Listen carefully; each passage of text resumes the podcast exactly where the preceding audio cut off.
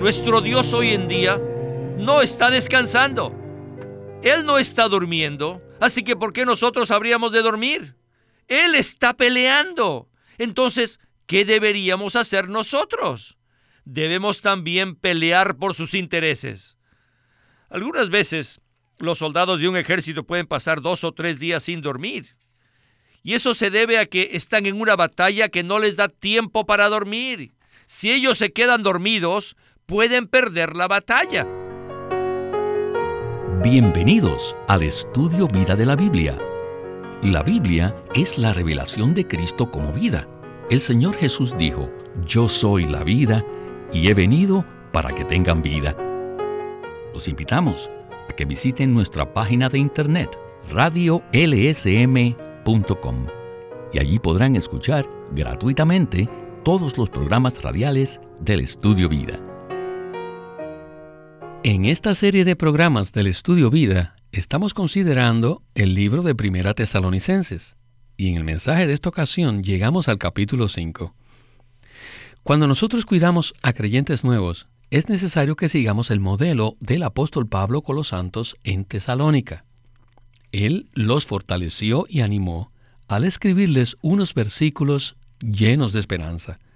En esos versículos, el apóstol les habla acerca del arrebatamiento de los creyentes al final de la era y la promesa del Señor Jesús de regresar de los cielos a la tierra.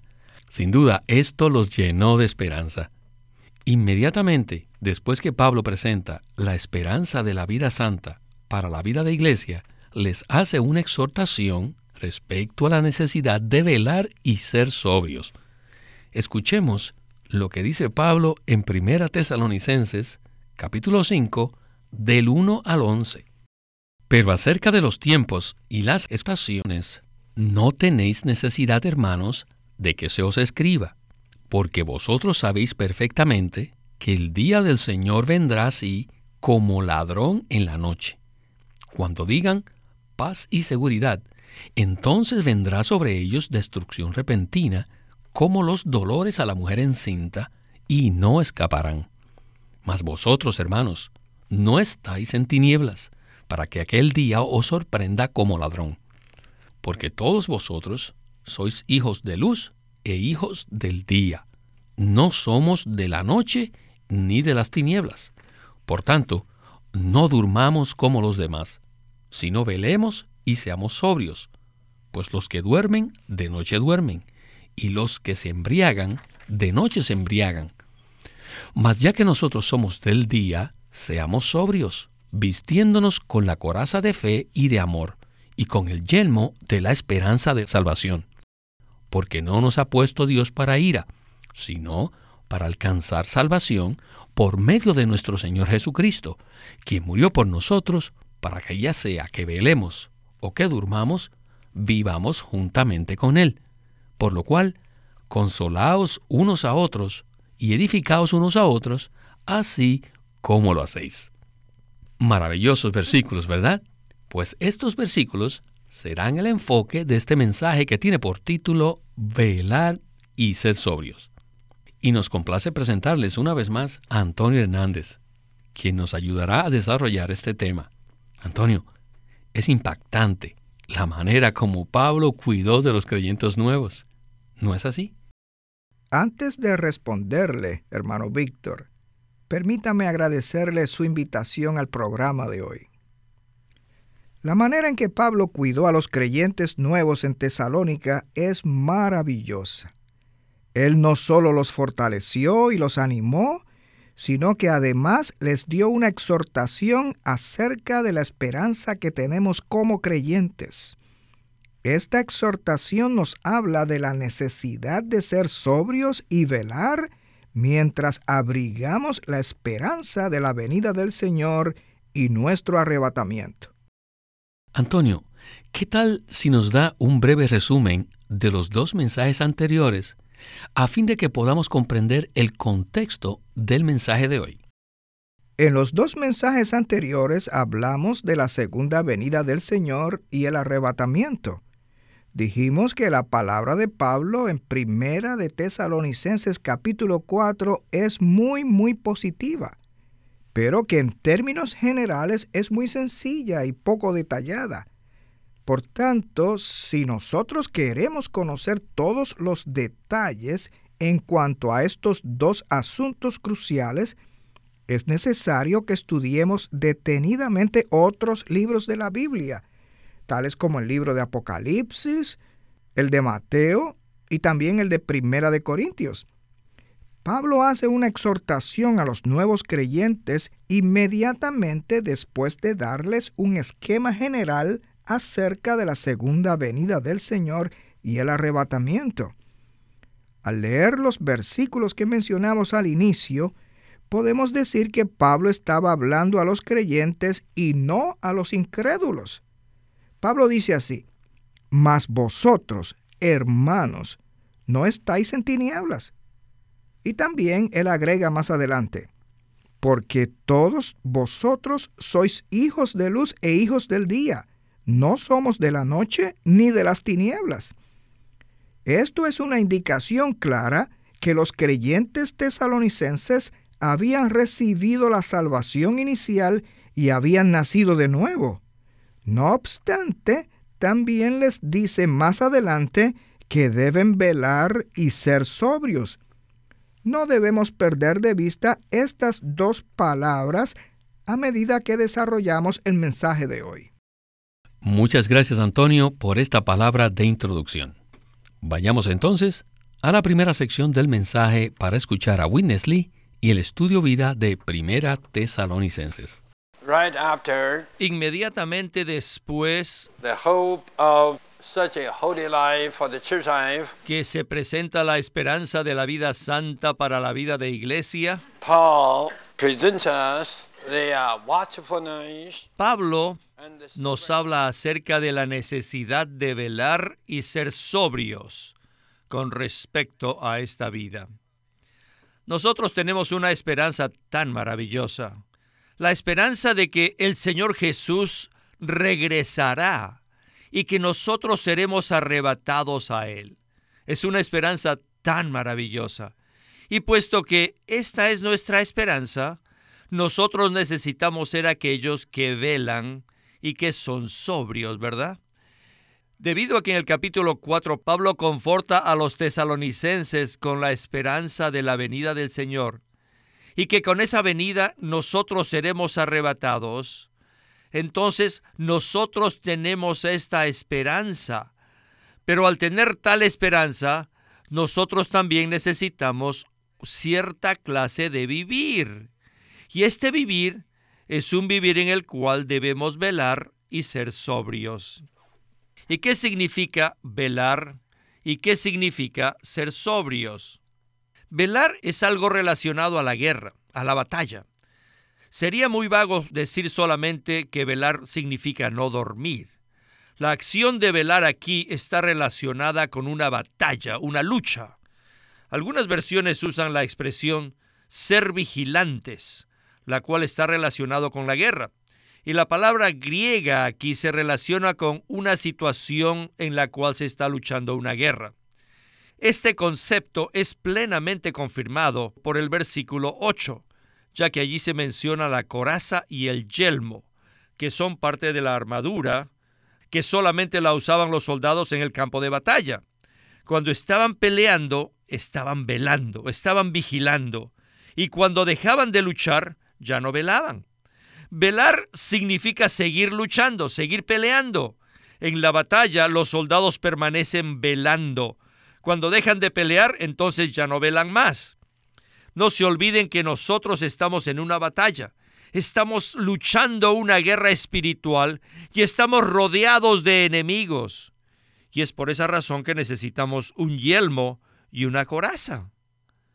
Hemos dicho en repetidas oportunidades que Primera de Tesalonicenses es una epístola escrita a los nuevos creyentes. Por ese motivo, este libro contiene muchos conceptos básicos, muchas enseñanzas elementales concernientes a la vida cristiana. Es un libro muy básico, pero sin embargo, Pablo incluye el asunto de la guerra espiritual. Y Pablo no les dijo, explícitamente, miren hermanos, Deben darse cuenta que estamos en un campo de batalla y que deben pelear. No, no dice eso. Sin embargo, lo que Pablo les dice aquí deja implícito que hay una guerra espiritual. Antonio, la epístola de Primera Tesalonicenses fue escrita por Pablo a creyentes que tenían menos de un año de vida de iglesia.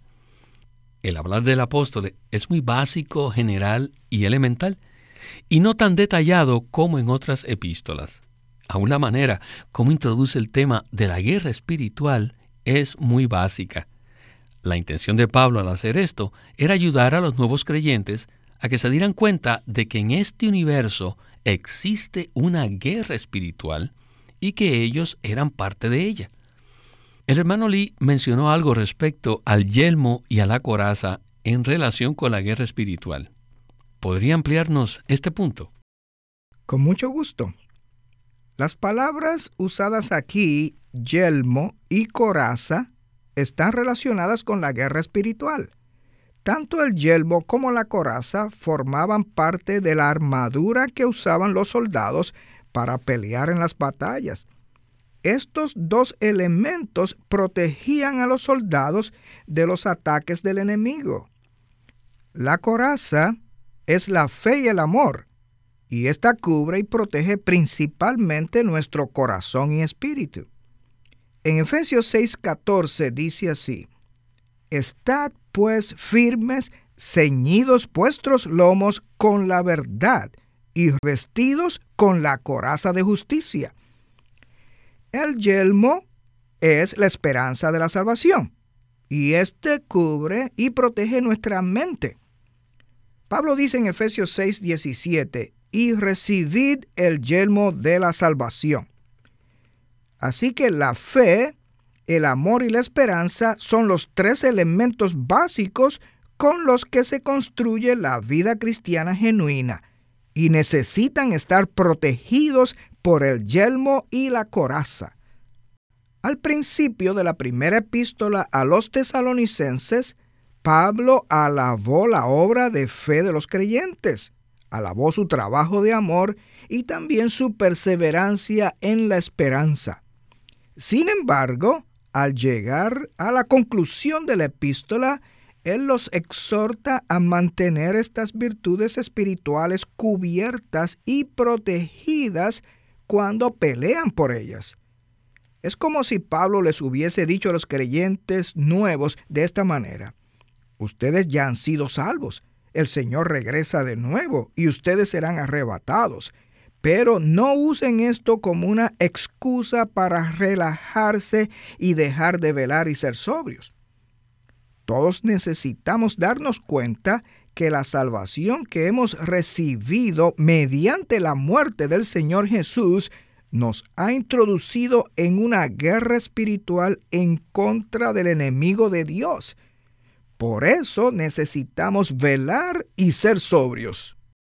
Antes de entrar en el siguiente segmento, quisiera leer de nuevo los versículos 6 al 8 del capítulo 5, que dicen, Por tanto, no durmamos como los demás, sino velemos y seamos sobrios, pues los que duermen, de noche duermen, y los que se embriagan, de noche se embriagan. Mas ya que nosotros somos del día, seamos sobrios, vistiéndonos con la coraza de fe y de amor, y con el yelmo de la esperanza de salvación. Sin duda, Antonio, se nota en estos versículos que el apóstol Pablo tenía mucha carga con respecto a velar y ser sobrios, ¿verdad? Sí, Así es. Pablo tenía una carga fuerte de que los nuevos creyentes en Tesalónica aprendieran a velar y a ser sobrios. Estos son dos elementos muy importantes en nuestra defensa en contra del enemigo. Las enseñanzas azucaradas que se divulgan en cuanto a la venida del Señor y el arrebatamiento no preparan a los creyentes para pelear. En lugar de ello, los embotan y los hacen caer en estupor. Por consiguiente, la mayoría de los creyentes han caído en un estado de adormecimiento. Es muy importante que veamos que la acción de velar se refiere a tener un espíritu apropiado para pelear la batalla. Bien, regresemos de nuevo con Witness Lee, quien hablará acerca de la necesidad de ser sobrios. Adelante. Necesitamos velar y ser sobrios. Mientras Dios pelea, nosotros debemos ponernos de su lado y pelear por sus intereses. Nuestro Dios hoy en día no está descansando. Él no está durmiendo. Así que ¿por qué nosotros habríamos de dormir? Él está peleando. Entonces, ¿qué deberíamos hacer nosotros? Debemos también pelear por sus intereses. Algunas veces los soldados de un ejército pueden pasar dos o tres días sin dormir. Y eso se debe a que están en una batalla que no les da tiempo para dormir. Si ellos se quedan dormidos, pueden perder la batalla, así que tienen que seguir peleando. Y este es un ejemplo que nos demuestra que pelear significa velar. Esto es estar alerta. Queridos santos, deben darse cuenta que la vida cristiana, además de ser una vida santa para la vida de iglesia, es una vida de continua lucha. Estamos en un campo de batalla y debemos estar siempre alerta. El significado apropiado de la palabra velar es pelear. ¿Y qué significa ser sobrios? Sin duda, esto se relaciona con el hecho de velar. Ser sobrios significa entender claramente cuál es la situación en la que nos encontramos. En otras palabras, significa tener un conocimiento adecuado de dónde estamos y de cómo ataca el enemigo. También significa que debemos protegernos y que debemos contraatacar. Aquellos que son sobrios tienen muy claro cuál es la situación en la que se encuentran. En el versículo 6, la palabra velemos está en contraste con la frase los que duermen. Y la frase seamos sobrios está en contraste con los que se embriagan. Si les vamos a hablar a otros respecto a la esperanza de la venida del Señor, debemos comprobar dónde estamos nosotros mismos. ¿Estamos velando o estamos durmiendo? ¿Estamos sobrios o estamos embriagados? Debemos hacernos preguntas como estas. Pues bien, Antonio, creo que Pablo dio a los nuevos creyentes en Tesalónica una clave muy importante al mencionarles que debían velar y ser sobrios. Sin embargo, esa exhortación también nos sirve a nosotros. Es lamentable decirlo, pero en estos días no son muchos los creyentes que velan y están sobrios. En cuanto a esto, ¿qué usted nos puede decir? Así es, creo que eso es muy cierto. El contraste que hace Pablo en el versículo 6 indica que mientras algunos creyentes velan, otros están durmiendo. Y mientras algunos están sobrios, otros están embriagados. Velar significa que debemos estar alertas a los ataques del enemigo. Durante la Segunda Guerra Mundial, a algunos hermanos les tocó servir en las islas del Pacífico. Allí siempre estaban alerta por los posibles ataques de la Fuerza Aérea Japonesa. Por ese motivo, ellos se mantenían informados acerca de la posición del enemigo y entendían claramente la situación en la que se encontraban. Esto es exactamente igual en el ámbito espiritual. Necesitamos siempre estar velando y ser sobrios. Muchos creyentes están embotados y en una condición de estupor. El enemigo de Dios, es decir, Satanás, ha hecho una labor para disuadirnos y mantenernos adormecidos. Él nos hace sentir que todo está bien y nos hace creer que no necesitamos preocuparnos. Tal parece que respecto a la venida del Señor, ninguno está velando ni es sobrio. Por tanto, debemos nosotros preguntarnos, ¿estamos peleando por los intereses del Señor? ¿Somos sobrios y tenemos claridad de cuál es nuestra situación? Muchas veces los versículos son sacados del contexto bíblico y por eso los creyentes se tranquilizan pensando que cuando regrese el Señor arrebatará a todos los creyentes sin importar su condición. Necesitamos ser fieles y tomar los versículos en su propio contexto, sin olvidar la exhortación de Pablo a velar y ser sobrios. Si nos olvidamos de velar y ser sobrios, el enemigo nos derrotará fácilmente. Así es, Antonio. Una de las ventajas que tuvo el ejército de los Estados Unidos durante la guerra del Golfo Pérsico fue que en todo momento sabían qué estaba haciendo el enemigo y dónde el enemigo estaba ubicado. Esa fue una gran ventaja estratégica que le dio la victoria.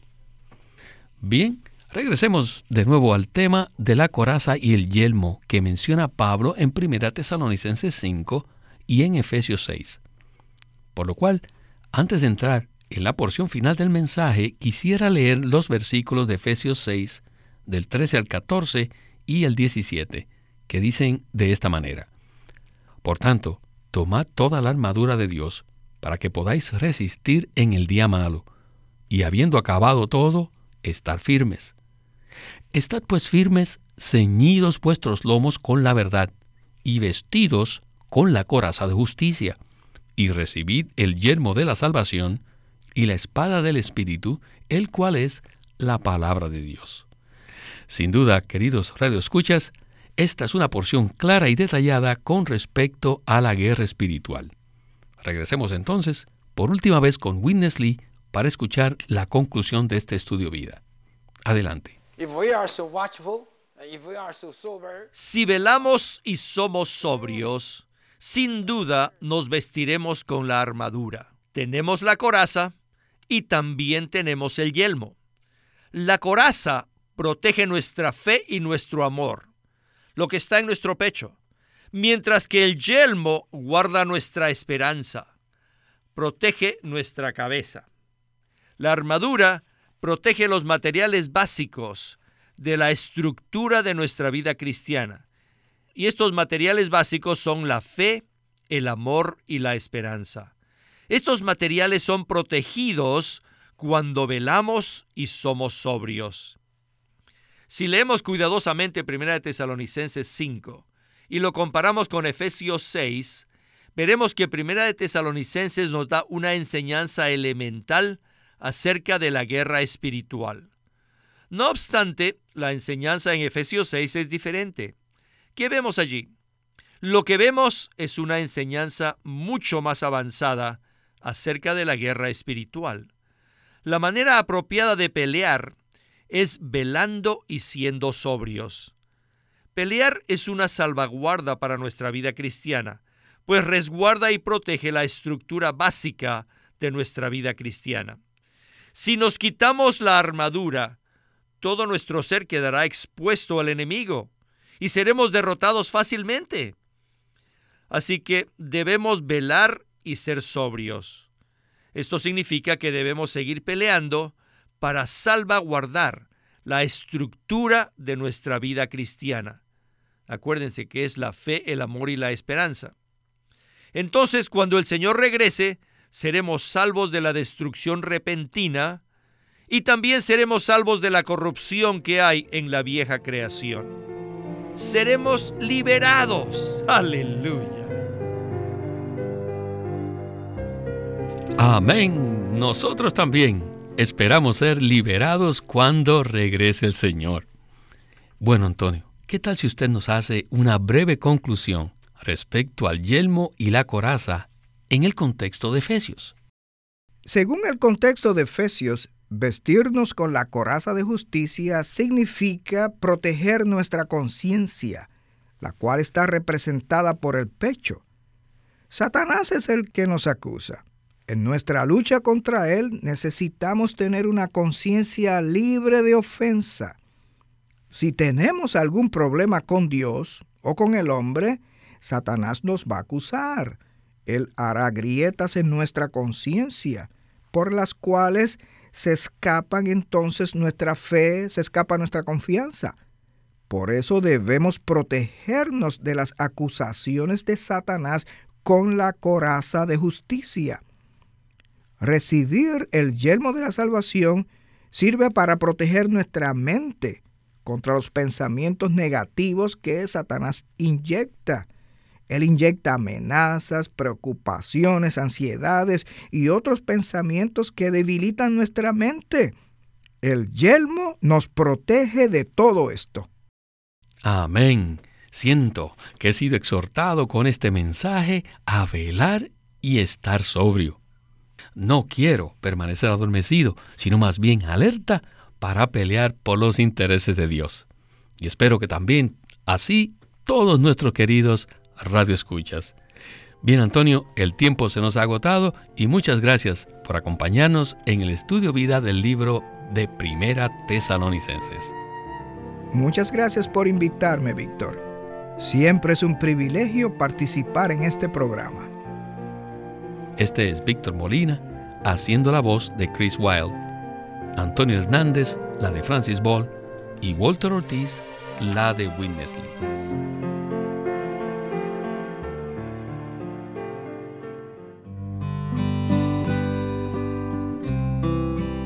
El estudio Vida de la Biblia es una producción de Livingstone Ministry que presenta el ministerio de Watchman Nee y Winnesley. A través de los mensajes del estudio Vida, Winnesley recalcó la importancia de que nosotros crezcamos en vida y ejerzamos nuestra función como cristianos a fin de que el cuerpo de Cristo pueda edificarse a sí mismo en amor. Queremos animarlos a que visiten nuestra página de internet libroslsm.com. Allí encontrarán los libros impresos del Ministerio de Watchman Nee y Witness Lee, la Santa Biblia versión recobro con sus notas explicativas y también encontrarán folletos, himnos, varias publicaciones periódicas y libros en formato electrónico. Por favor, visiten nuestra página de internet libroslsm.com. Una vez más, libroslsm.com. Llámenos a nuestro teléfono gratuito 1-800-810-1149. 1-800-810-1149. Además, si desean, pueden comunicarse con nosotros enviándonos un correo electrónico a estudiovida lsm.org. Una vez más, estudiovida lsm.org.